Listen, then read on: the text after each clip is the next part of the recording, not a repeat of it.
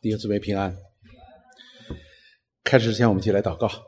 亲爱的主，我们感谢你来到你面前欢欢喜喜，求你施恩祝福我们下午的敬拜，与我们同在，使我们的敬拜能够蒙你的悦纳，也使我们可以在你面前蒙恩，带领我们越过我们的软弱，无论是楼上楼下，都交在你的恩手当中。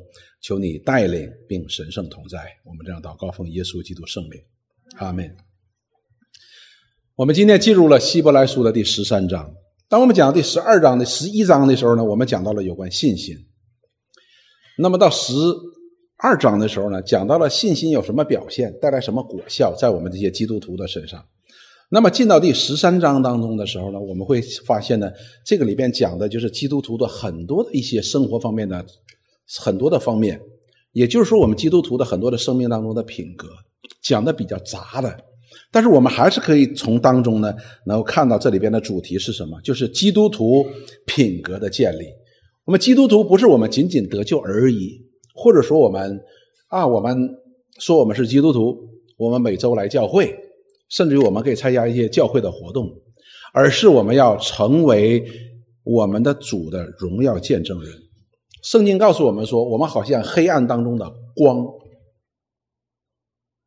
就是在这个堕落黑暗的世代当中，使人可以从我们的身上来看到光，也可以说是我们主耶稣基督那生命啊所散发出来的使人活的馨香之气，给人带来盼望，给人带来方向。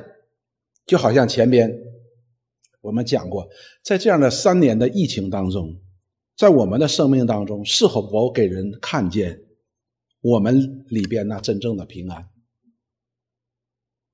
我们看到，当我们周围的人都心里边充满恐慌的时候，人可不可以从我们的身上，因着看到了这样平安，而看到我们是是平安的神？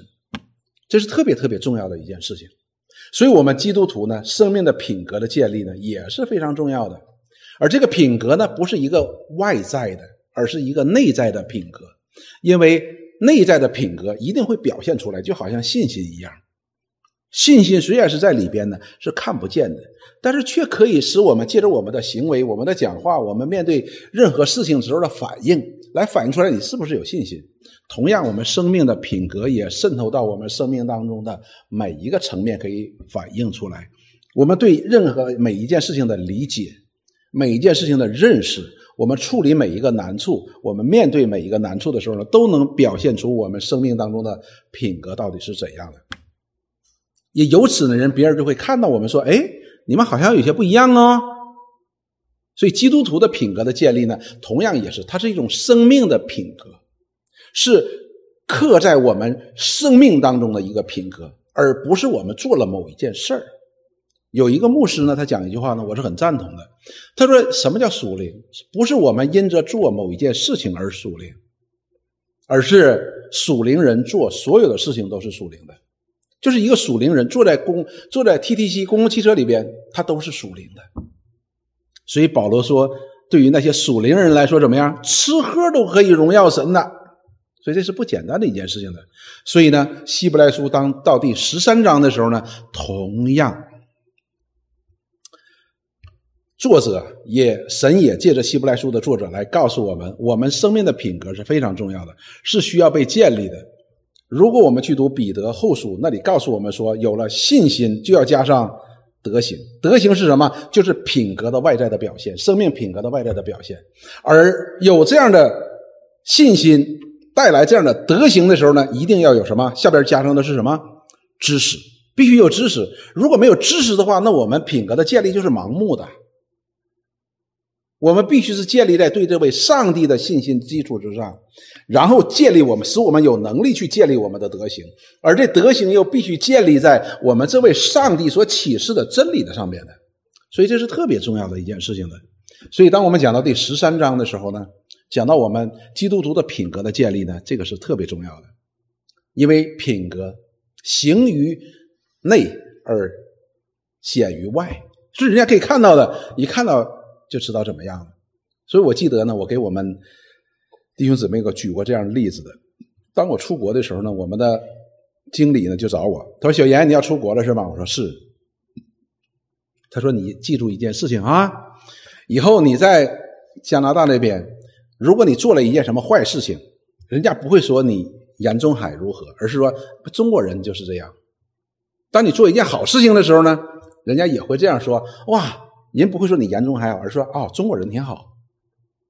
我们基督徒也是如此的，因为我们是我们这位荣耀的上帝、慈爱的救主在地上的见证人。借着什么呢？就是借着我们的品格，借着我们的德行，所显明出来我们里边的信，显明我们里边的生命是怎么样子的。好，我们今天一起来看基督徒生命品格的建立。第一讲就是彼此相爱的心。你知道，当我们讲到说我们彼此相爱的时候呢，我们通常会想说，哦，是一个行为，但是呢。这里却告诉我们，彼此相爱的心强调的是内在的。如果我们星期五，我们弟兄姊妹有参加中国桥的，那里边我之所以要给弟兄姊妹姊妹来解释，而麦克牧师呢用一个多小时的时间来解释里面的和新人之间的差别，就在这里。否则，这个如果我们不能够把它区分开了之后呢，我们就找不到这个本源到底是什么。就是我做了一件，比如说，喂，我给玉成玉成弟兄给我熬了一锅鸡汤。我最近生病，而他熬鸡汤这件事情是不是好事情？是，是不是爱心呢？是爱心，但是它是爱心的表现。而真正它里边是存在的一个爱心，这个爱心才是真正的驱动力，使他可以做出来这样爱心的行为。所以在以佛所述第。二第三章第四章当中，那里边就讲到说，使你保罗给以佛所教会的人祷告，使你们心里面的心里的刚强起来，而不是告诉你们使你们多多的熬鸡汤。但是当我们心里边的刚强起来的时候，就是我们的灵性真正的刚强起来的时候，那么我们做任何事情的时候都充满着爱，这是最根本的东西的。所以呢，我们今天讲到了呢。讲的是彼此相爱的心，我们一起来看今天的经文是希伯来书的第十三章的第一节到第三节。我们先看第一节，这里讲到弟兄相爱的心，这是我们的一个品格哈。希伯来书当中第一十三章的第一节呢，这里讲的非常的简单、简洁、明快，但是却。非常的重的这样这个话，他说什么呢？你们务要长存弟兄相爱的心。这里边他用的是务要，务要呢就不仅仅是一个命令句，而且是一个带有强烈的一个语气在里边的。务要必须，不单单是必须，而且是极其必须。那么原文当中的意思是什么呢？就是要让弟兄相爱的心呢住在你们里边。你们也住在弟兄相爱的里边，所以这节经文这个词是在哪里出现过呢？就是 Michael 弟兄来我们当中讲约翰福音的时候，就是住在基督里，在基督里，基督也在你们里边。这里边告诉我们说，我们要让弟兄相爱的心呢，在我们里边，在我们里边。所以这是一个内在的品格，要有这样弟兄相爱的心。所以呢，我们马上就非常的容易想起来一节经文，就是主耶稣的命令。主耶稣这里边也是用了一个命令，在约翰福音十三章的三十四节到第三十五节，主耶稣这样说：“我赐给你们一条新的命令，赐给谁呢？赐给他的门徒啊，乃是叫你们彼此相爱。”所以这里讲到了一个彼此相爱，就是作为他的门徒，应该是彼此是相爱的，是相爱的。但是呢，是不是你想怎么爱就怎么爱呢？也不是。于是呢，主耶稣下边就加了一个限定词，他说：“我怎样爱你们，你们也要怎样相爱。”这是极其重要的一个限定词，就是耶稣基督怎样爱我们，我们也要怎样去爱我们的弟兄。不是我们想怎么爱就怎么爱，不是的。今天我们之所以教会当中会存在这些问题，或者说教会之外存在这些问题。人与人之间的出现问题，就是人们喜欢用我以为爱的方式去爱你，但是对你来说呢，你可能这哪里叫爱呢？因为我们人呢都是自我为中心的。然后呢，接下来说，主耶稣这样说：“你们若有彼此相爱的心，就是你们若有基督爱我们那样的爱心来彼此相爱的时候呢，众人因此就认出你们是我的门徒了。所以我们看到了有基督的爱在他的里边呢，是一个基督徒的标志的，也可以说是在基督里所有这样一个重生生命的一个品质在里边的，就是他是被基督的爱所充满的。所以，当你去爱出去的时候，不是你爱，而是什么？基督的爱。保罗在这里讲的非常的清楚的。保罗在罗马书当中讲过，说：“他说我里边一无良善，我里边哪里有爱呢？”然后他说：“是因为基督的爱激励我，充满我，我才可以用基督的爱去爱别人。”所以，我们基督徒最怕的是什么？最怕别人讲我们没爱心，因为说你没爱心的时候呢，直接否定了你是基督的门徒。所以我们大家就拼命的表现爱心，但是我们今天要看，既然叫爱心，一定是生发在我们生命深处的爱才可以的。而生发在我们生命当中的爱呢，不是劳苦的问题，而是要与这爱的源头连接的问题。因此，爱心它是不是一个行为？它是借着一个行为表达出来的。所以我们都知道，中国人讲叫笑里藏刀，对不对？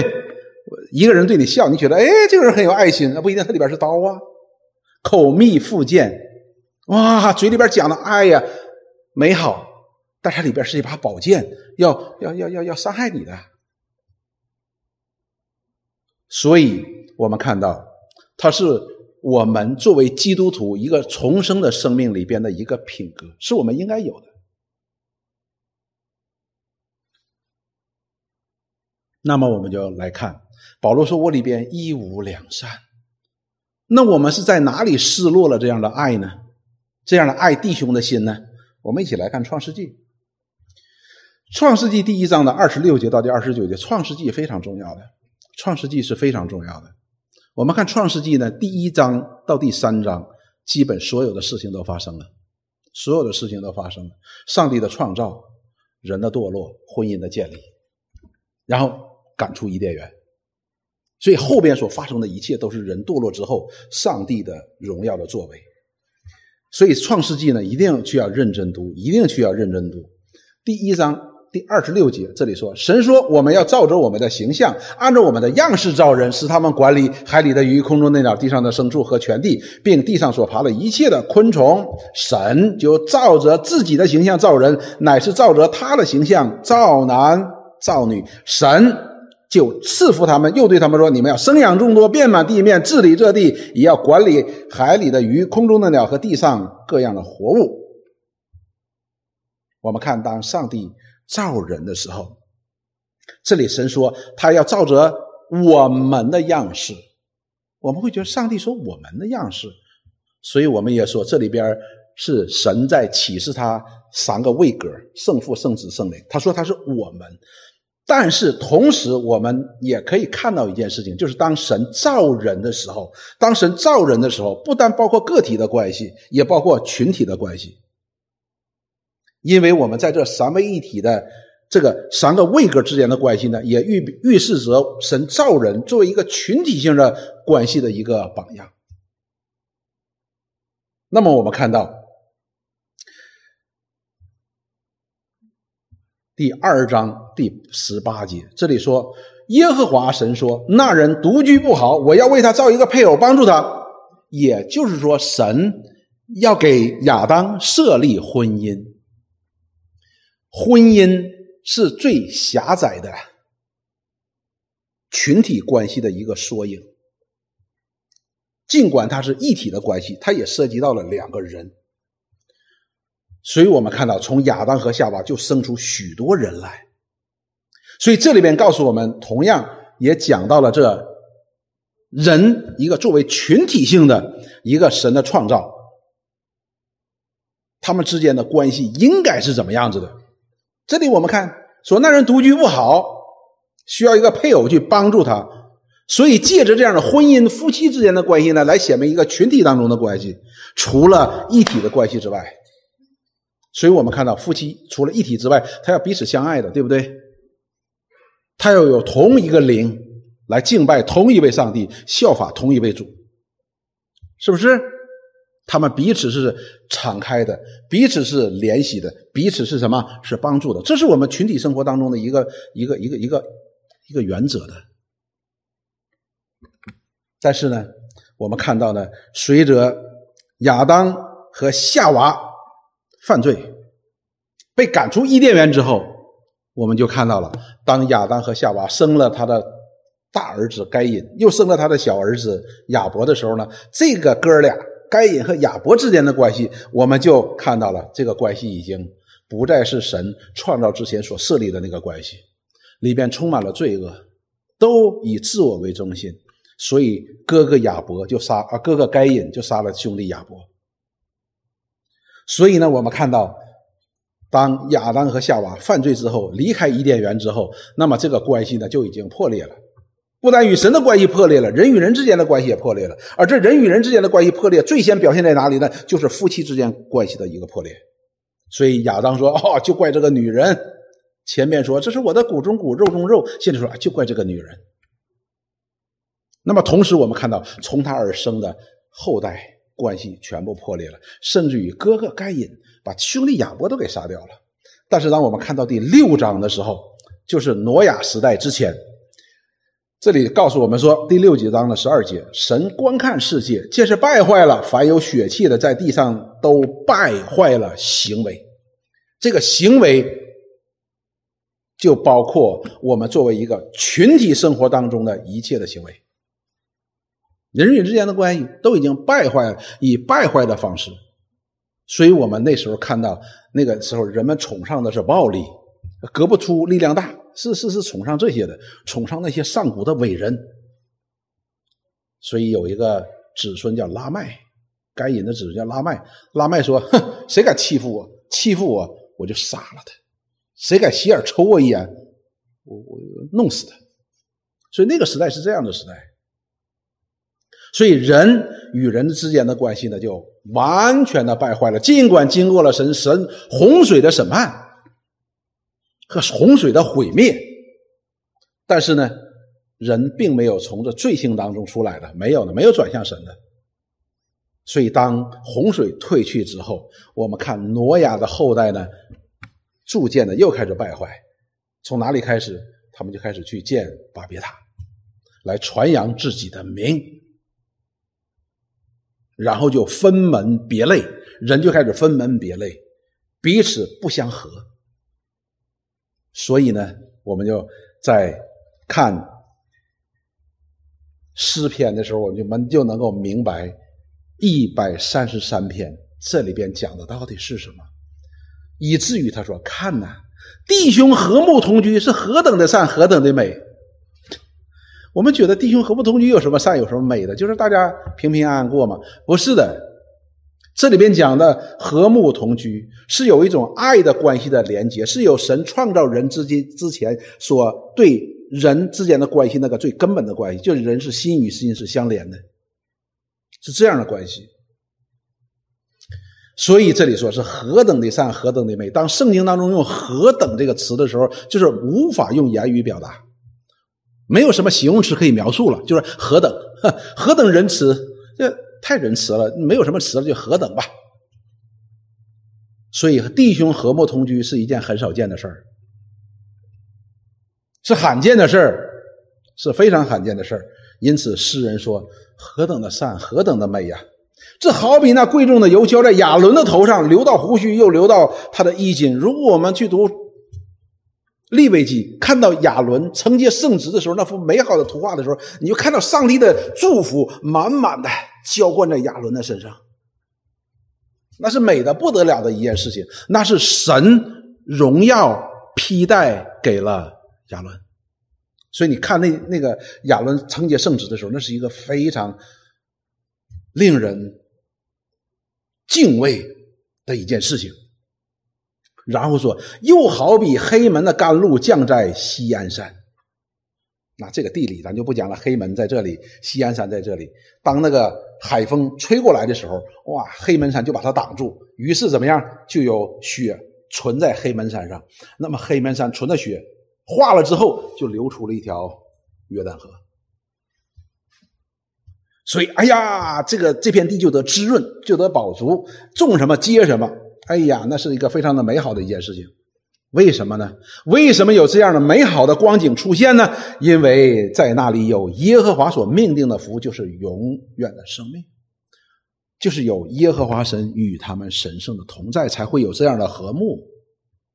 有永远的生命，才会产生这样的和睦；有神的祝福，才会有这样的和睦。因为有耶和华神祝福，才能够看到这样一幅非常美好的图画。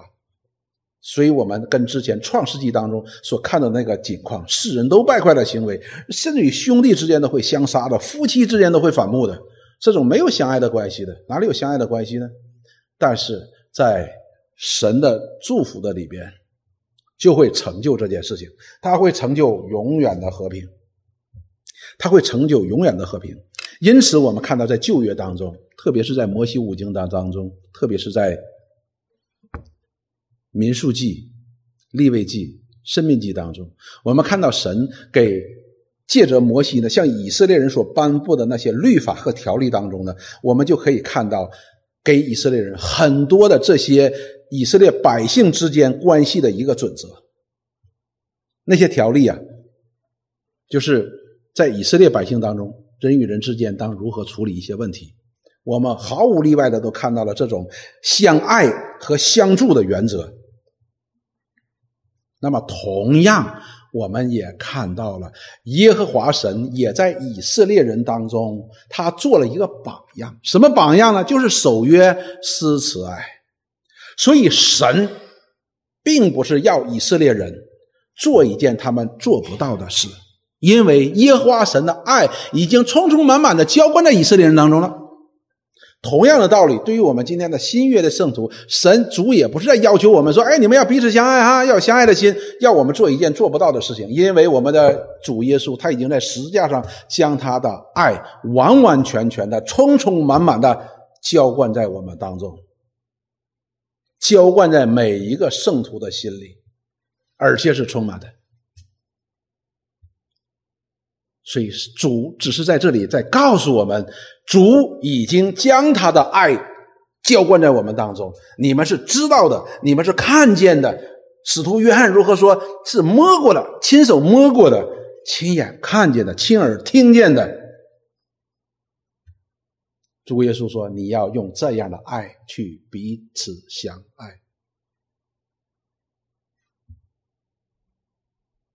所以主耶稣才能够告诉我们说，这是他的百姓的一个标记。当有这样的标记的时候，是非常令人震撼的。我们看民数记，这是我们星期六那天上课所讲的。当以色列人在旷野的时候，当以色列人在旷野的时候，他们要路过那个摩押的地方。这个摩押人呢就很害怕。这个摩押人的王叫巴勒，他就很害怕，说这个民。到我以色列民来到我们当中了，这这这这不好办了，他肯定要欺负我们了。于是他就请来了一个先一个术士，叫巴兰，叫这个巴兰呢，说你去替我去咒诅这些以色列人。所以我们上课的都知道了，这个巴兰呢，三次在那里为了钱，最后耶和华神说：“好，你去吧，去吧。”然后在路上的时候，耶和华神的使者就使那个驴说话。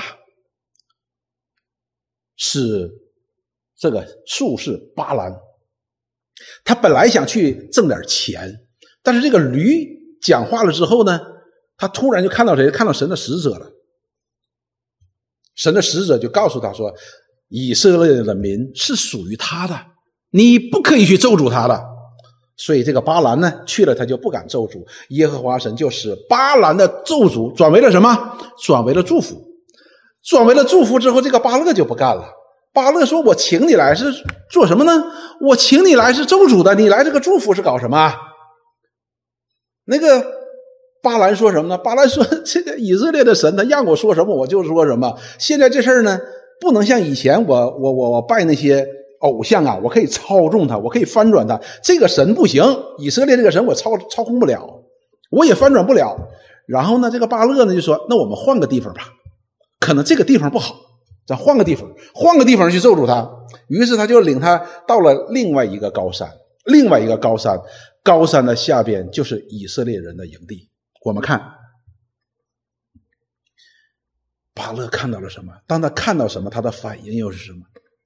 民数记二十四章的第二节，这里说巴兰举目，就到了这个新的地方，他一举目看见以色列人照着支派居住，神的灵就临到他的身上，他看到了以色列人是如何在那里居住的，就是他们如何安营的哈。那么神的灵呢，就临到了他的身上，他便提起诗歌说：“比尔的儿子巴兰说，眼睛闭住的人说，得听见神的言语。”得见全能者的意象，看到了哈，听到神的言语，然后又能看见全能者的意象，认识神了。接下来说，眼目睁开而扑倒的人说：“雅各啊，你的帐篷何等华美！以色列呀，你的帐幕何其华丽！”巴勒看到以色列人在。旷野安营的时候，就是安营那个状态的时候，他就看到了什么？看到了上帝的同在，荣耀在这些人当中。说他的帐幕都是何其的美，以色列的帐篷都是华美的。我们看他看到了什么？这就是以色列人在旷野当中安营的位置。十二个支派围绕着什么？围绕着会幕，围绕着会幕。在会幕里的服侍的是谁呢？是大祭司亚伦和他的子孙和利未人。所以巴兰看到的就是这样一幅光景，所以他非常的震惊。他说：“从这里看到了谁？看到了神是与这些人百姓同在的，而从这些百姓的身上看到了什么？看到了他们神的荣耀。”所以他说：“哦，他们的帐篷何其华美，他们的帐篷何其华丽呀！”我们接下来看这个美到一个什么程度呢？这里说如连接连的山谷，如河旁的园子，如耶和华所栽的沉香树，如水边的香柏木，水要从它的桶里流出，种子要撒在多水之处。哇，有水有种子，这个农民都知道，这是非常非常美的一件事情。接下来说，他的王必超过雅甲，因为他是雅甲哈，这个摩押，这个这个王是很很很厉害的一个王。说，哎，这个王呢是超过那个王的。接下来说，他的国必要振兴，所以他孙女看到了，说这个国他一定会振兴的。神领他们出埃及，他似乎有野牛之力，他要吞吃敌国，折断他的骨头，用箭射透他们。他蹲如公狮，卧如母狮，谁敢惹他？凡给你祝福的，愿他蒙福；凡咒诅你的，愿他受咒诅。所以我们看到，当巴兰看到这一幅和睦同居在神的周围的这样一个民族的时候，他给他极大的评价，极高的评价。这是一幅非常美丽的图画，就好像诗篇一百三十篇三篇所说的。看到这幅图画的时候，这是个何等的善，何等的美呀！为什么？因为以色列的神住在他们当中。于是我们就能够明白，主耶稣说：“你们若有彼此相爱的心，人就可以认出你们是我的门徒了。”这个巴兰不过是个术士。但是他看到这一幅和睦的图景的时候，同和睦同居的一个图景的时候，你，你看他讲出这些话是非常非常令人震撼的。那么在写希伯来书的时候，我们就想到了第十一章，讲到信心的时候，讲到那些信心伟人的时候，就讲到了这些在那个时代有很多的基督徒正在受逼迫，所以在这样的受逼迫的那种环境当中的时候呢。基督徒显明这样彼此相爱、彼此相顾的心的时候呢，那就是特别的宝贵了，那是特别的宝贵的，极其宝贵的。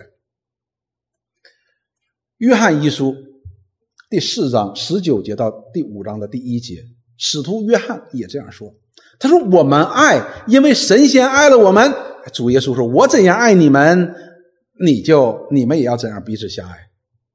我们爱神，是因为神仙爱了我们。”哎，这里说是因为神先爱了我们，我们里边才有爱，我们才明白什么爱。人若说我爱神，却恨他的弟兄，就是说谎的；不爱他所看见的弟兄，就不能够爱没有看见的神。所以从我们的外边，我们是否爱弟兄，就可以判断我们是否爱神。如果一个人不爱弟兄，不爱我们周围的弟兄姊妹哈，而却说哦我很爱神的，约翰说那假的嘛。二十一节，爱神的也当爱弟兄，这是我们从神所领受的命令。爱神的也当爱弟兄，也就是说，爱神的一定是爱弟兄的。你说我不爱弟兄，那说明你不爱神。第五章说，凡信耶稣是基督的，都是从神而生的，所以我们是都是借着这位主的救恩，我们领受了这样的一个新的生命。是从他而生的，然后说凡爱生他之神的，我们都说我们爱主嘛，也必爱从神而生的。神不仅仅生了你，也生了我，也生了我们，我们认识的，还有许多我们不认识的，我们都当爱他们，因为我们都是在这身体当中的肢体。所以爱，没错的，是一个基督徒的品格，但是更是一个。心一个内在的品格，生命的品格。我们若有一个爱弟兄的心，爱弟兄姊妹的心，那么你会发现，你做任何事情都有爱的成分在里边的。而且这也是圣经当中所告诉我们的，以至于保罗说，哪怕是你责备人的时候，都是带着爱心的，都是带着爱心的。昨天晚上我们和年轻人一起来分享神的话的时候，讲到了真言书。真言书那里说一句合宜的话，好像金苹果掉在银网子里边，哇，美不美？太美了！金苹果配了一个银网子，多么的相配呀！就是我们可以在正确的时间，面对正确的对象，讲出正确的话，这就叫金苹果掉在银网子里边，这就叫合宜的话，就是与对方是有益处的。我们人呢，都是自利的，就是利己，我们都是利己主义者，天然的本性都是利己主义者。但是一个基督徒的生命的品格是利他主义的，你要对对方要有利益的，这叫什么？这叫爱。爱是不求自己的益处，是求别人的益处，所以你才能够在最好的时间，你。面对一个预备好的人，讲出一个正确的话，为什么？因为你你不可以伤害他，这样对他才有帮助，好像一个金苹果掉在银网子里边一样。所以爱心，当我们觉得我们缺少爱的时候，不是我们行为上做的不够，而是我们对耶稣基神在耶稣基督里向我们所显明的爱认识不够。弟兄姊妹，我可以给你这样讲。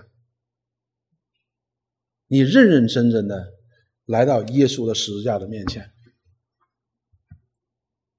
你说我那我买机票上以色列，不是那个意思啊！你要打开神的话，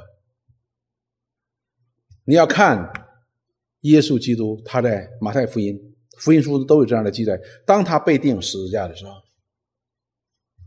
你要认真的去看。仿佛你就和那个周围的那人一样，你在那里来看耶稣是如何定十字架，好像那些妇女坐在边上看一样，你在那里看。如果你真的坐在那里看，你就会瞬间被基督的爱充满，你也就能够明白什么是爱。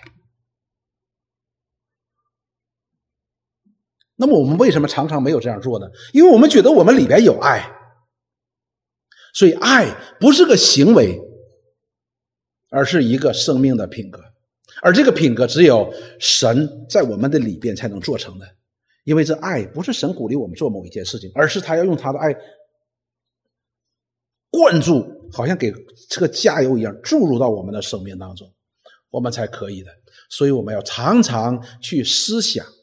去思念，去观看神借着石架上的耶稣向我们所显明的爱是怎样的爱。当然，你不要把自己放作一个艺人的位置，坐在那里看，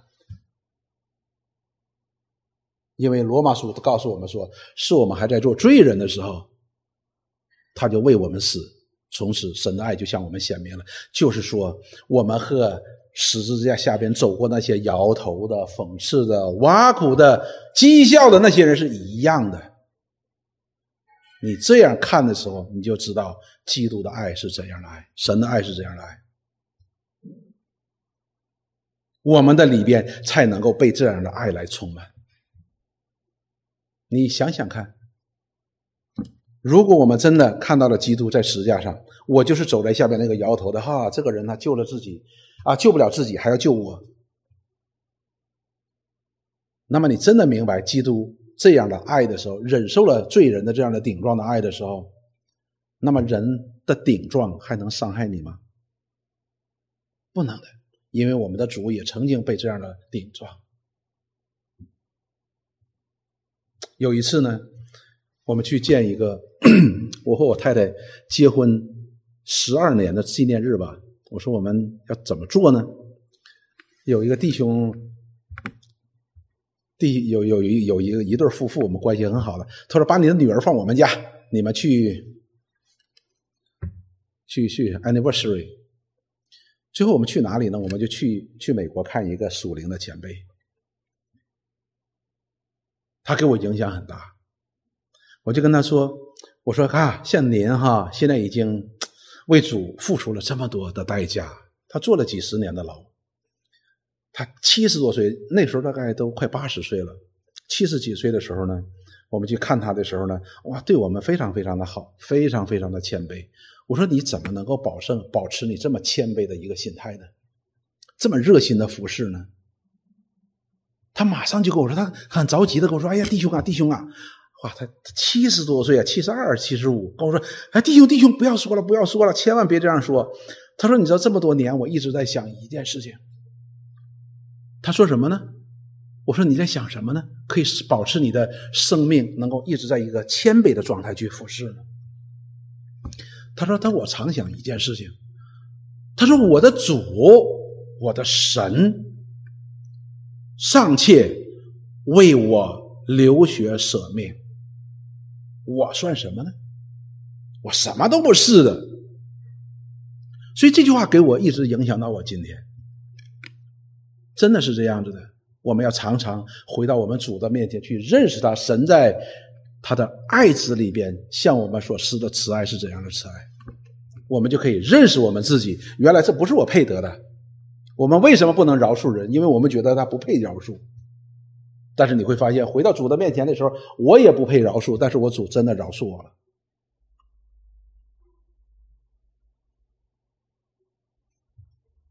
所以，爱神的心和爱人的心是联系在一起的。我们要常常到神那里边去认识、去体会主的爱，并且被这样的爱充满，我们才能够去去有这样的爱的心。不但有这样的心，我们里边也有这样的爱。我们不但有这样的心，我们有这样的力去爱。这是基督徒生命的一个品格标志的标志性的品格。第二个，这里告诉我们要有接待客旅的心。我们看接待客旅的心什么意思哈？第二节不可忘记用爱心接待客旅，因为曾有接待客旅的，不知不觉就接待了天使。这里边同样用了一个非常强烈语气的命令句，不可。就是绝对不可以的意思，绝对不可以忘记这件事情。这件事情是什么呢？就是用爱心接待客旅。哎，这里边把爱心又放在里边了。所以接待客旅没问题的，但是必须用爱心接待客旅。什么意思呢？跟前面那些经文联系在一起，就好像你就好像接待客旅的时候呢，好像接待你的弟兄一样，兄弟一样，你要爱他，好像接待你的兄弟一样。那么为什么呢？他说：“因为曾有接待客旅的，不知不觉就接待了天使。”那么我们来看，这里告诉我们不可忘记。为什么这么强烈的语气呢？因为我们人呢太容易忘记，我们非常容易忘记的。我们不但平时就是我们会忽略，我们会忘记，在关键时刻，有些时候我们也会忘记的。也会忘记的，所以呢，我们想起来一件事情，OK，就是主耶稣在差派他十二个门徒的时候讲了这样一句话：马太福音十章十四四十节到第四十二节，这里告诉我们说，人接待你们就是接待我。主耶稣差派十二个门徒，告诉门徒说，谁接待你就是接待主。哇，这个不简单的。人因为先知的名接待先知，必得先知所得的赏赐。哇，接待是神是有这样，主是有这样的应许的。当你接待先知的时候，你就在先知的工作上有份的。接下来说，人因为异人的名接待异人，必得异人所得的赏赐，就在异人的义上边，你是有份的，因为你接待他。说无论何人，因为门徒的名，就是他是主的门徒，你就去接待他。只是把一杯凉水给这小子里的一个喝，我实在告诉你们，这人。不能不得赏赐，弟兄姊妹，我们主耶稣是这样对他所差派的工人的一个应许，接待他的就是接待主，所以我们对于接待这样的客旅的话呢，是非常非常重要的，因为在早期的时候，有许多这样游行布道的人，他们到处走，游行布道，好像保罗一样，然后去在那里建立传扬福音，建立教会。所以我们在保罗的书信当中会看到一个词，叫送行。送行，送行的意思是什么呢？送行的意思是不单包括接待。保罗说：“我派提摩太到你们那里去，你们要接待他。他是与保罗同心的，在福音里边是与保罗是有益的。他是神的仆人，你要接待他，然后呢为他送行。”他下一站可能要去别的地方，可能要去以佛所，去哥林多。你要为他送行，这是两个事情。接待呢，就是当提莫泰当着仆人，传扬福音的仆人，到你那里就你要负责他的。实际我们中国的家庭教会一直还是保持这样的一个传统的。就你要接待他，所有的事情你要负责。那么，当他要走到下一个地方去的时候呢，你要为他送行的意思就是你要为他预备一切的需要，使他可以到达下一个地方。因为那个时候你知道吗？人都是走啊。保罗说有很多的什么江河的危险、盗贼的危险、强盗的危险，很多的，所以他身上不能带很多的钱。通常这钱呢，只够走到下一站就可以了。然后到下一站的时候，说你要去哪儿？去以佛所。好了，你要给他充足的费用，使他可以到达以佛所，叫送行。所以我们看希伯来书当中作者说：“你们不可忘记用爱心去接待这些客旅，因为这些客旅是神所差派的。甚至于呢，你不知不觉可能接待了天使啊！天使的意思就是被神所差派的这些仆人。我们看。”这个这个给我们很大的安慰的，所以马太福音呢，这里边主耶稣给他所差派的人的这样的应许的话呢，实际是使我们非常得安慰的，也是给我们得激励的。所以主耶稣同样也对那些回来感觉到很沮丧的那些门徒呢，给他们安慰。这些人怎么说？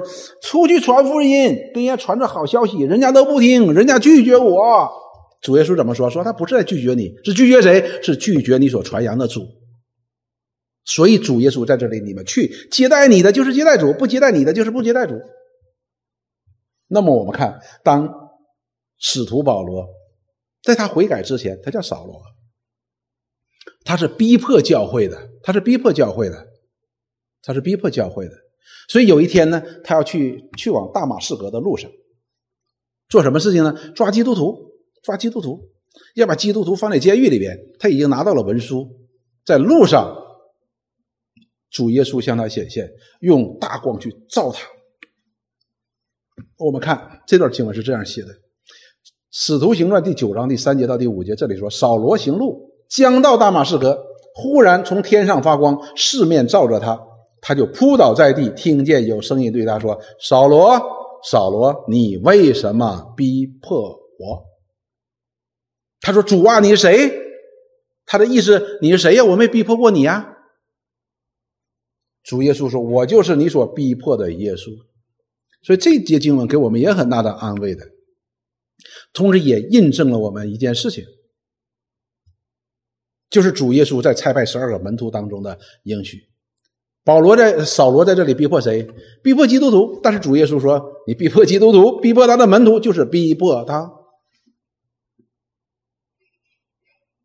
所以，我们今天知道一件事情：我们对于接待门徒呢，是很重要的一件事情。接待这些客旅，当然了，我们知道有很多，就是甚至于在保罗、在彼得。他的书信当中呢，雅各的书信当中呢，也讲到了有一些混吃混喝的哈，是假的哈，假门徒也有这样子的哈，骗吃骗喝的。但是这里边讲到的不是这个，不是这些，他讲的是那些真正为神所差派的，在福音的当中去劳苦的这些人，你们要用爱心去接待他们，因为你接待他就是接待他的主。那他在这里边呢？讲到了接待天使呢，实际他是用了两个例子，一个例子是什么呢？就是亚伯拉罕嘛，一个是罗德。亚伯拉罕九十九岁的时候，耶和华的使者向他显现，报告了两个消息，一个消息是什么？明年这个时候你要生个儿子。第二件事是什么呢？索多玛、俄摩拉的罪恶达到了他的耳中，他要审判。要毁灭，要烧毁索多玛。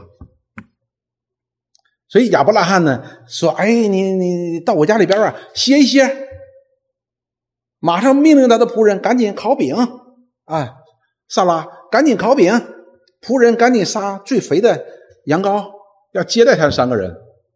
他就接待了谁？接待了神的使者。那么神的使者就向他宣布了这两个消息，然后我们就知道了谁呢？亚伯拉罕呢知道哦，他的侄儿罗德在索多玛呢，他马上就祷告说：五十个人怎么办呢？四十五个怎么办呢？四十个人呢？三十个。然后耶和华神听了亚伯拉罕的祷告，听了亚伯拉罕的祷告，就差派两个使者去索多玛实行审判和毁灭，然后呢也是拯救。所以最后这两个使者的话呢，怎么样？也是到了那里边之后，这个罗德呢正在门口坐着呢，发现来两个人说：“哎呀，大晚上呢，你们不能搁外边住宿啊！这个城啊都是恶人呐，危险，到我家里边来吧。”于是这两个人呢就到了他家里边，这个罗德就非常敬虔的招待了这两个天使，而且呢有意思是他还试图保护这两个天使哈，因为那城里边的人一听说：“哎，罗德你家来两个朋友，来让他出来。”罗德就保护，试图保护这两个天使。最后谁保护了罗德呢？天使保护了罗德。所以最后罗德呢，也因着接待这样的天使，神的恩就临到了他，就将他和他的两个女儿拉着手，把他们拉出了已经被毁灭的、被焚烧当中的索多玛。所以他举了这么两个例子，例子告诉我们说：你要去爱心接待这些客旅，因为这些是。神所差派的是带着神的工作的，所以你要用爱心去接待他们。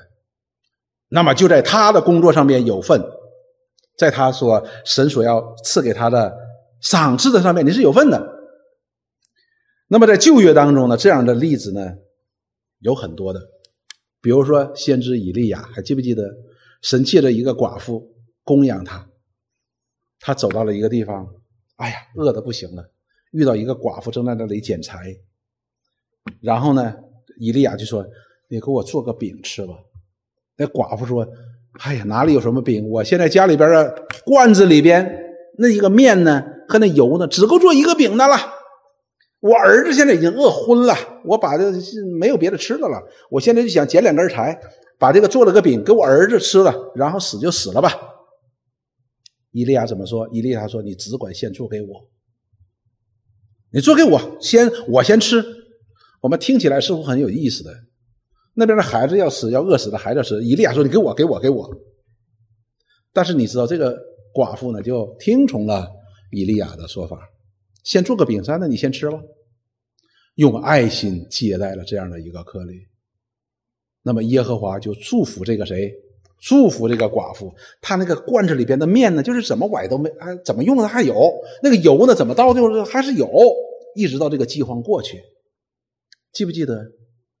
过去之后发生什么事情了？这个寡妇的儿子死了，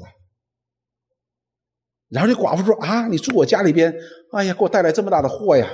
哎呀！”但是他依然还在接待以利亚，所以神就借着以利亚的祷告，使这个寡妇的儿子从死里复活。还记不记得？所以我们看到这样的寡妇呢，也是凭着爱心呢来接待这样的客旅。所以我们前面也讲了，保罗在给教会写信的时候呢，告诉对于这些。在被主所差派的这些客旅的上边，你们要什么？要接待，要送行，显出你们在基督里真实的爱心，是这样子的。这是我们容易忽略的，这是我们容易忽略的。我们大家彼此很熟嘛，我们彼此相爱也是很容易的。但是呢，一对这些客旅的话呢，我们就会觉得不熟。所以我们就很容易什么忘记，但是这里的确告诉我们不可以忘记，特别是在那个时代的时候，在那个时代的时候，你知道，好像希伯来书十一章当中所说的，这些人在地上漂流的、飘荡的，没有人供养他，但是他们却专心仰望神，所以这些人怎么样说？神说他们是不配这个地这个世界不配有的人，岂不更加配得我们去接待他？这是不可以不可以忘记的，这是不可以忘记的。好，这也是我们爱心的一个延展哈，爱心的一个延展。不单去爱那些我们啊看得见的、与我们息息相关的弟兄，这些客旅在主里边劳苦的人，我们也当去纪念他，去想着他们，这是我们生命的一部分，他也是我们的肢体啊。接下来呢？第三个要纪念被捆绑的人，要纪念被捆绑的人。纪念的意思就是你要记住他，记住这件事别忘了，也是别忘了的意思。这里是第三节，你们要纪念被捆绑的人。这里边同样用一个没有任何讨价还价余地的命令，你们要，就是你们必须纪念被捆绑的人，好像与他们同受捆绑。什么叫好像与他们同受捆绑呢？一会儿我们解释吧，然后呢，也要纪念遭苦害的人，想到自己也在肉身之内。好了，这里就讲到了捆绑。这里捆绑固然呢，面对那个时代的时候，指的是这些受逼迫的人，但是同时呢，我想这里边的捆绑呢，也是有一些被自己捆绑、被罪捆绑的这些人，他们在其中的时候呢，也是非常的困难的。所以呢，你们要纪念，纪念要想着这些人。这些人要在你的心里边啊，好像一首歌里所说的：“你总在我心里。”那怎么纪念呢？怎么纪念呢？说好像与他们同受捆绑，这就是你要有个同理心。你要有个同理心，就是当他受捆绑的时候啊，你觉得好像自己也受捆绑一样；当他在在那个逼迫当中的时候，好像你也在逼迫当中一样，就有一种非常的感同身受的同理心在里边的。格林多前书呢，第十二章呢，二十四节到第二十六节，这里告诉我们说，我们俊美的肢体，所以保罗在这里解决的问题是身体和肢体之间的关系。我们都是基督的身体，但是我们在里边做不同的肢体。然后这里说，我们俊美的肢体自然用不着装饰。这里讲到说，我们的肢体当中呢，有些是俊美的，有些不俊美的，有些刚强的，有些是软弱的。他说，如果我这个肢体是很俊美的，你就不需要再装饰了吧，是吧？但神搭配着，甚至把加倍的体面给那些软、有缺陷的肢体。按照正常情况下呢，我们会看到一件事情，就是在我们这个肢体当中，人的败坏告诉我们一件事情：我们通常都看不起那些软、有缺陷的肢体。比如说，今天人会歧视那些残疾人，对吧？这是罪性使然。但是呢，在主里边不是这样的。主里边的目的是什么呢？把这个身肢体搭配在一起呢，是要使那些不体面的、有缺陷的呢，给他加倍的体面。这是神所做的。目的是什么呢？目的上是身上免得身上分门别类，总要肢体彼此相顾，免得分门别类。所以我看我们看今天就分门别类了，就一些人歧视另外一些人。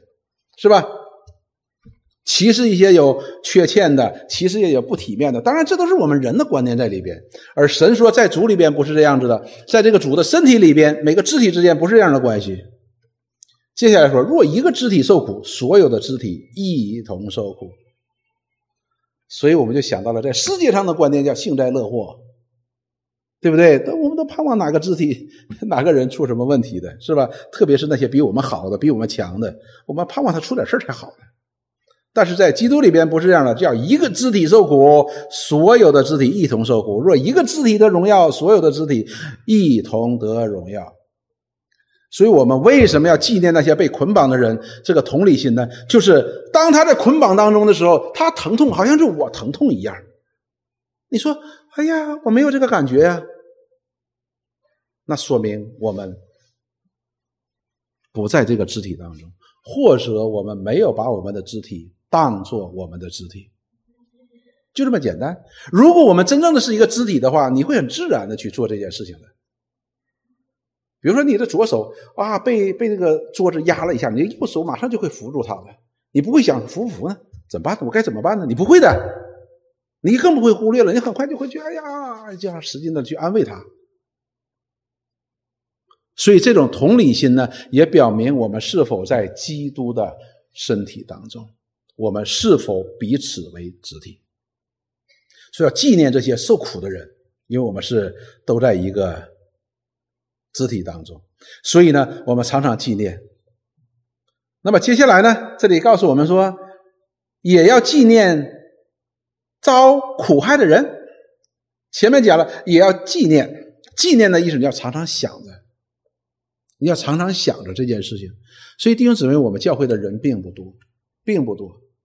我们真的需要彼此连接的时候，我们要常常纪念彼此的需要的，彼此的需要。我们生命当中的软弱，这里告诉我们，纪念遭苦害的人呢，就讲到了你要采取实际行动了。不单是要与他感同身受，你要采取一个行动，纪念不是仅仅在嘴巴上的纪念，而是我们要采取行动。什么样的行动呢？比如说，我们为我们的肢体去祷告啊，对吧？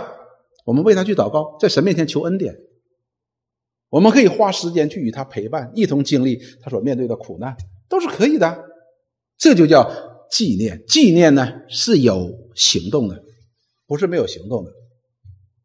为什么呢？因为你要想到自己也在肉身之中，什么意思呢？就是我们也可能在这个捆绑当中的，我们也可能有这样的软弱在我们的生命当中的。弟兄姊妹，我们批评或者责备一个。弟兄一个姊妹的软弱呢，很容易的。但是当我们在那个捆绑当中的时候呢，你就能够理解，原来不是像简单的一个责备就能解决问题的，而是需要神的恩典的。而这些恩典是需要你爱的代价的，你的祷告、你的陪伴、你的理解、你的包容。所以这是纪念，纪念是你要有实际行动的。因为我们也在肉身当中，我们也是很有限的，所以这种同理心呢是非常非常重要的。而我们人呢，常常喜欢站在一个什么，站在一个旁观者的角度来看这个事情。这里告诉我们，不是这样子的，而是我们是在一个身体当中的每一个肢体之间的关系。今天这左手可能是被这个呃被这个这个这个桌子压到了啊，这个左右手就去帮助他。可能明天这个右手就被门挤了，你需要左手去帮他的。你不能去笑话他，你看你真笨，你看你一个桌子把你弄了，就把你压成这样了。明天被手挤了怎么办？人家没笑话你啊。所以我们要常常对我们自己有些认识的，我们要清楚。肢体当中的同理心呢非常重要，采取行动呢也是非常的重要，采取爱的这样的行动呢也是非常重要。那么也可以看出我们是否真正的是一个肢体的关心。如果真正有这样的肢体的连接的话，这种生命的连接的话，你不会漠不关心的，你也不会用一些属灵的话去敷衍了事的，而是你要有一个切实的属灵的服务服饰啊。也会有一个实际的服饰，属灵的服饰也有一个实际的服饰。我们看雅各书，雅各书第二章的十四节到第十七节这样说：“我的弟兄们，如果有人说自己有信心却没有行为，有什么益处呢？看到了，信心和行为，信心表明我们是在这个身体当中的。但是呢，当我们的其他的肢体有问题的时候呢，我们要有表达出了我们的信心，一个肢体的关系的，就带出行动。”如果我们说，哎，我是这个基督的身体的啊，那个弟兄啊，那个姊妹是我的肢体。但是当他在捆绑当中的时候，当他在受苦当中的时候，我们没有什么行动，那他有什么益处呢？接下来说，这信心能救他吗？就是啊，我我相信神，我这个信心与他一点帮助也没有。他该疼还是疼，受捆绑还是受捆绑，痛苦还是痛苦的。他说，就举个例子，他说，若是弟兄或是姊妹赤身露体。又缺了日用饮食，就是有点这个，呃呃，在吃穿的方上面啊，吃穿的意思就是基本的需要啊，不是宝马车啊，是基本的需要。有了这样的需要的时候，有了缺乏的时候，然后你们中间有人对他们说啊，有人的意思，你们中间的意思你们这些有信心的人，称你们是基督徒的，是基督的身体的，也称你是他的肢体的，这样的人，你们对他说平平安安的去吧，愿你穿得暖，愿你。吃得饱，我为你祷告就好了。雅各怎么说呢？你却不给他身体所需用的，这有什么益处呢？这样信心若没有行为，就是死的，是吧？啊，我为你祷告了，你没有什么实际行动的。你知道有一个人讲一句话呢，也是给我很大的提醒的。他怎么说？他跟我说：“他说你们基督徒啊，有两把宝剑，两个法宝，两个法宝。”他说：“你们这些牧师啊，有两个法宝。”我说：“什么法宝呢？”他说：“你们第一个法宝就是圣经啊，所以你们讲话什么事你都用圣经批评别人。”我第二个法宝呢？他说：“第二个法宝就是祷告，人家有什么具体需要的时候，然后我为你祷告。”看到了没有？这是一个不信的人对我们今天基督徒没有真正的采取行动的一个看法，不假的嘛？你们是假的，所以。雅各书告诉我们说：，我们一方面，我们承认有这样的肢体的关系，我们有这样的属灵的服饰，但是实际上呢，你也要有一个服饰啊。你要他说愿你平平安安的去吧，吃得饱穿得暖，我为你祷告，对不对呢？也对，也不是不对。但我们求神纪念他的需要，在神面前为他求恩典，这是主耶稣教导我们祷告当中是可以祷告的。日用的饮食今日赐给我们嘛，但是我们也要有实际的行动，就是让他得到益处，因为他现在面对的。他很饿呀，没有饭吃啊。如果你有两个馒头，你给他一个了。圣经告诉我们，如果你有两件衣服，给他一个，这是一个非常实际的一个表达的。所以这里告诉我们，当我们不能表达出来我们这样的信的时候，我们今天通常或者表达出来我们这样的爱心的时候，我们通常会给自己一个借口，叫什么？哦，我也挺软弱的，不是软弱，是不信。就是我们没有嘛，很简单。所以弟兄姊妹，今天我们讲这三个品格，都是我们生命当中以爱为基础的所生发出来的三个不同方面的事情。爱弟兄，这是我们里边因为有基督的爱在我们的里边，我们可以接待远人，因为我们里边有爱的这样的一个品格，我们。能够纪念那些在困苦当中的人、捆绑当中的人，并且给他们以实际的需要，这表明我们里边是有基督爱在我们的里边的，也证明我们是在基督里边的。这是非常非常实际的一件事情。下面的经文呢比较长，我们会在很短的时间把它讲完。主耶稣讲到，当人子再来的时候，他要做一个工作。做这个工作是什么呢？就是把山羊和绵羊要把它分开的。山羊和绵羊要分开的。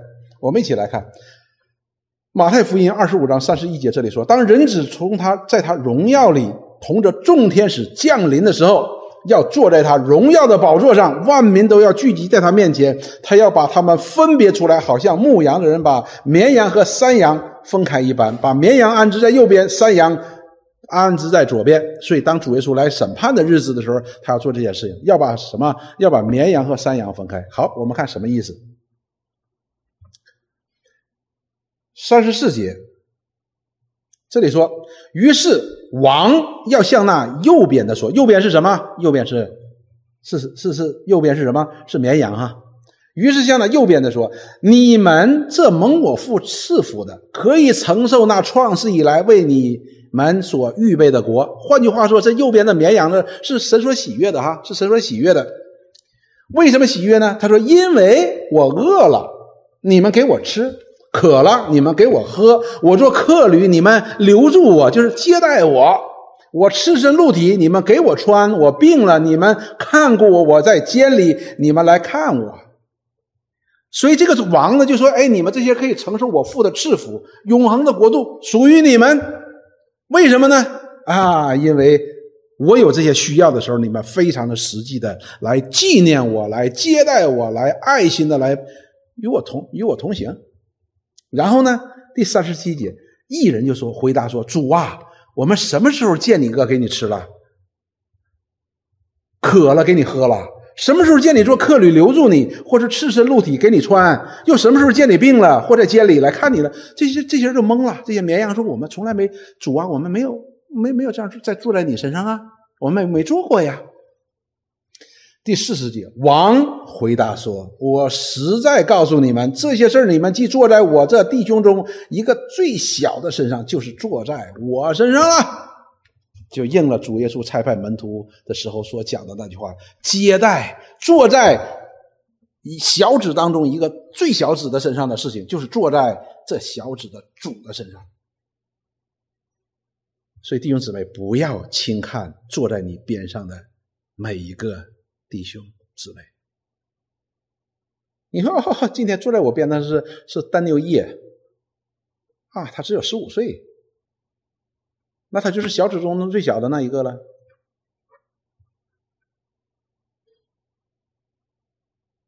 好，我们继续看，王又向那左边的说：“左边那是什么？山羊！你们这被咒诅的人，离开我，进入那位魔鬼和他使者所预备的永火里去吧！”啊，这些人承受的不是祝福，是什么？是审判。为什么呢？他说：“因为我饿了，你们不给我吃；渴了，你们不给我喝；我做客旅，你们不留住我；我赤身露体，你们不给我穿；我病了，我在监里，你们不来看顾我。”啊，讲的同样的话，只是这些人没有做。那么接下来呢？他们要回答说：“说这些山羊呢，就会说：‘主啊，我们什么时候什么时候见你饿了，或渴了，或做客旅，或者是露体，或病了，或在监里不伺候你呢？’这些人讲话讲的实际上。”你知道他是这样讲，他说：“那我们是没见到你真的有这个需要，我们见到你有这个需要，我们肯定做的，只是我们没看见嘛，对吧？”然后呢，王要回答说：“我实在告诉你们，这些事你们既不住在我的弟兄中最小的一个身上，就是不住在我身上了。这些人要往永刑里去，那些异人要往永生里去。所以，我们有没有明白今天的经文？弟兄相爱也好。”或者接待客旅也好，或者境内那些捆锁的人是什么意思？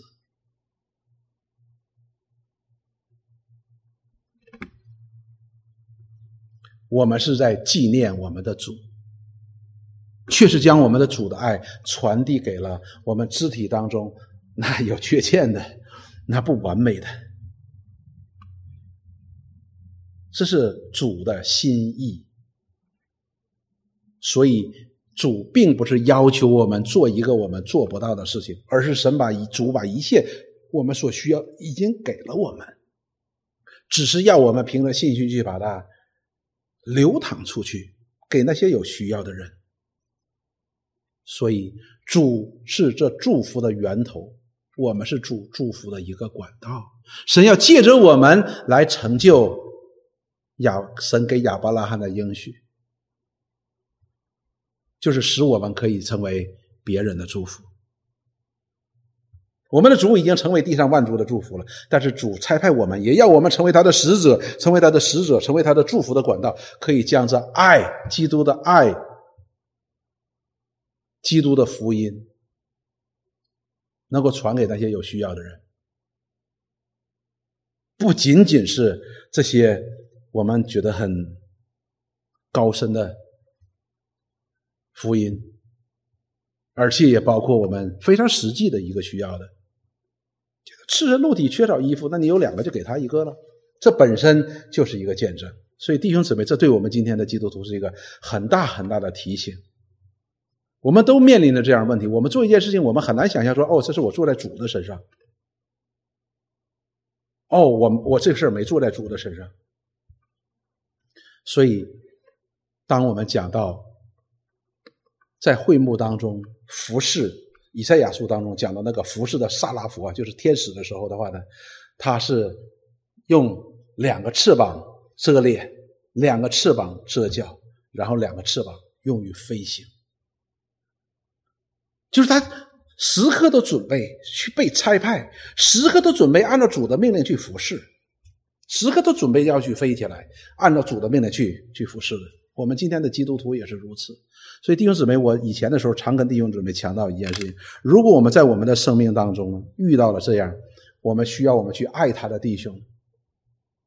那需要我们去接待的客旅，那些需要我们在时间、精力和物质上边去纪念的这些受被捆锁的人，弟兄姊妹，那是神给我们的恩典。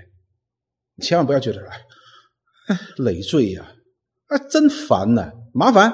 你不要以为这样是神给我们这样的恩典，使我们可以有机会去服侍那些有需要的人。否则有一天，神会面对我们。他说：“有一天，他把一个有需要的人放在你的面前，你为什么视而不见呢？那就不仅仅是我们的亏损的问题，我们也要受责备的，因为我们生命当中的品格本来就应该有这样的品格的。”彼得前书第四章第七节到第十节，这里说：“万物的结局近了。”这是一首歌，我们都会唱的。万物的结局近了。也就是说，主的脚步已经近了，主再来的脚步已经近了，这个世界的终局已经就要来了，基督徒要进入永生与主同在的日子就要近了，所以你们要谨慎自守，警醒祷告。所以我们应该更加的小心，更加的谨慎，更加的求神来帮助我们在神那里支取更多的意向和能力。第八节说，最要紧呢是彼此切实相爱，因为爱能遮掩许多罪。这里不但讲到了彼此相爱，而且要什么？要切实的，非常实际的。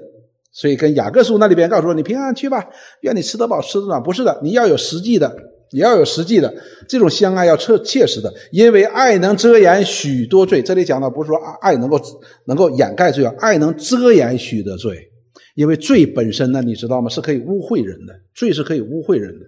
所以有些罪呢，我们是需要去遮掩的，用爱来遮掩它。这个不太好明白，不太容易明白。举一个反义词吧，就是满城贴告示。不知道你们听明白不听明白？满城贴告示，严中海犯罪了哈！严中海犯罪了哈！你们看，你们看，你们看，说爱能遮掩许多罪。然后呢，你们要互相款待，不发怨言。这就是前面我们讲那个啥嘛，彼此相爱也好，接待客旅也好，眷顾那些在纪念那些在困苦当中的人也好，就是我们要什么互相款待，不要发怨言。为什么呢？因为有些时候呢，我们会灰心丧志的，你知道，我们会灰心丧志的，因为爱心需要你付出劳苦，爱心需要你付出劳苦的，不仅是劳苦，还有一些金钱、时间。你需要付出很多的爱心，是需要付出时间的，但是不要发怨言，我们要互相款待的。第十节说，个人要照所得的恩赐彼此服侍，做神百般恩赐的好管家。所以，我们当我们有这样的机会去服侍的时候，你要知道，这是神给我们的恩赐，我们是可以这样服侍的。